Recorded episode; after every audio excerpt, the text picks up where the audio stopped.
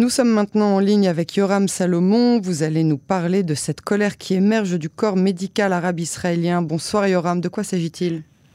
Bonsoir euh, c'est une colère et en fait finalement c'est aussi quelque chose, euh, un témoignage en fait des bouleversements qui sont parfois positifs et inattendus euh, que provoque la crise du coronavirus, puisque en Israël sur la ligne de front, on peut dire qu'il n'y a pas de juifs, il n'y a pas d'arabes, que des euh, c'est le cas par exemple du Sheba Medical Center près de Tel Aviv, qui est classé parmi les meilleurs du monde et dont la réputation s'est établie au cours des années grâce à une équipe de médecins et de soignants arabes et juifs qui travaillent en permanence ensemble.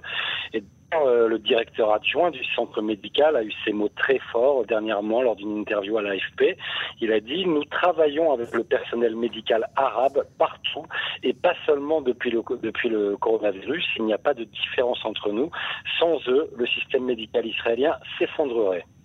Alors pour information, il faut savoir que la, minorité arabe d'Israël euh, représente environ 20% de la population israélienne et elle est très présente dans le corps médical. Leur représentativité professionnelle dépasse euh, celle de leur représentativité démographique puisqu'elle est au-dessus de 20%.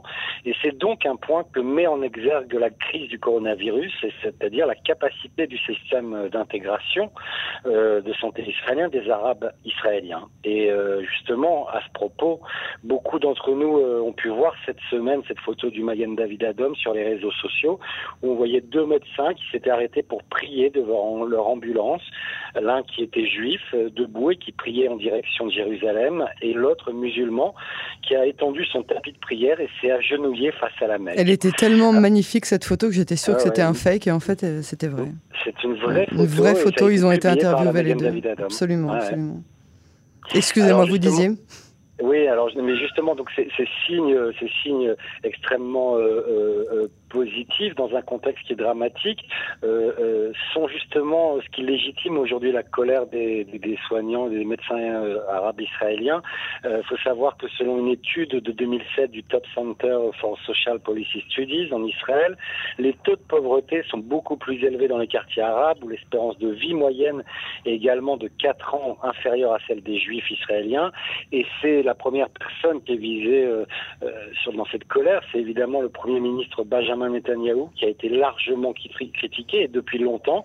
Il est accusé de racisme envers la minorité arabe et récemment, près de 700 professionnels de la santé israélienne, dont environ la moitié d'entre eux étaient arabes et l'autre moitié juifs, ont signé une pétition qui appelait Netanyahou à cesser de semer la division alors que le pays connaît justement cette crise de santé publique dramatique. Très bien, Yora, mais toujours dans l'esprit de respecter au maximum les mesures de confinement imposées euh, par le gouvernement, il y a maintenant un site web qui permet de mesurer les fameux 100 mètres?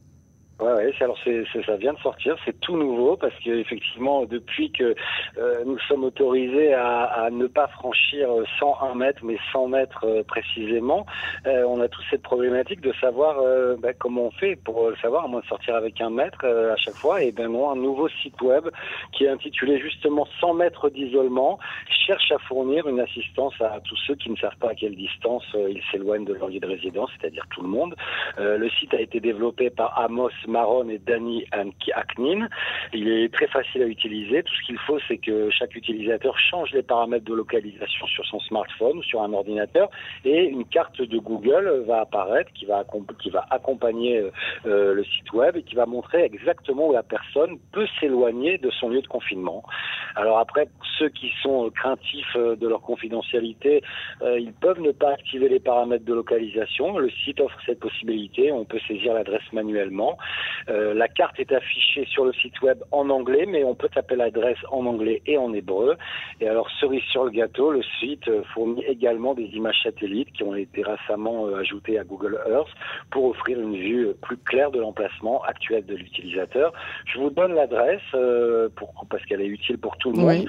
Il faut taper https donc comme un site web normal, et là, Corona, C-O-R-O-N-A, point Kaplan, K-A-P-L-A-N, open source, O-P-E-N-S-O-U-R-C-E, .co, .il, slash stay home. Restez chez vous en anglais. Alors ça, on l'écrira aussi sur nos podcasts et sur nos publications pour que ce soit plus facile pour, euh, pour nos auditeurs. mais euh, c'est très bon à savoir. Ce soir ou demain sur les réseaux sociaux.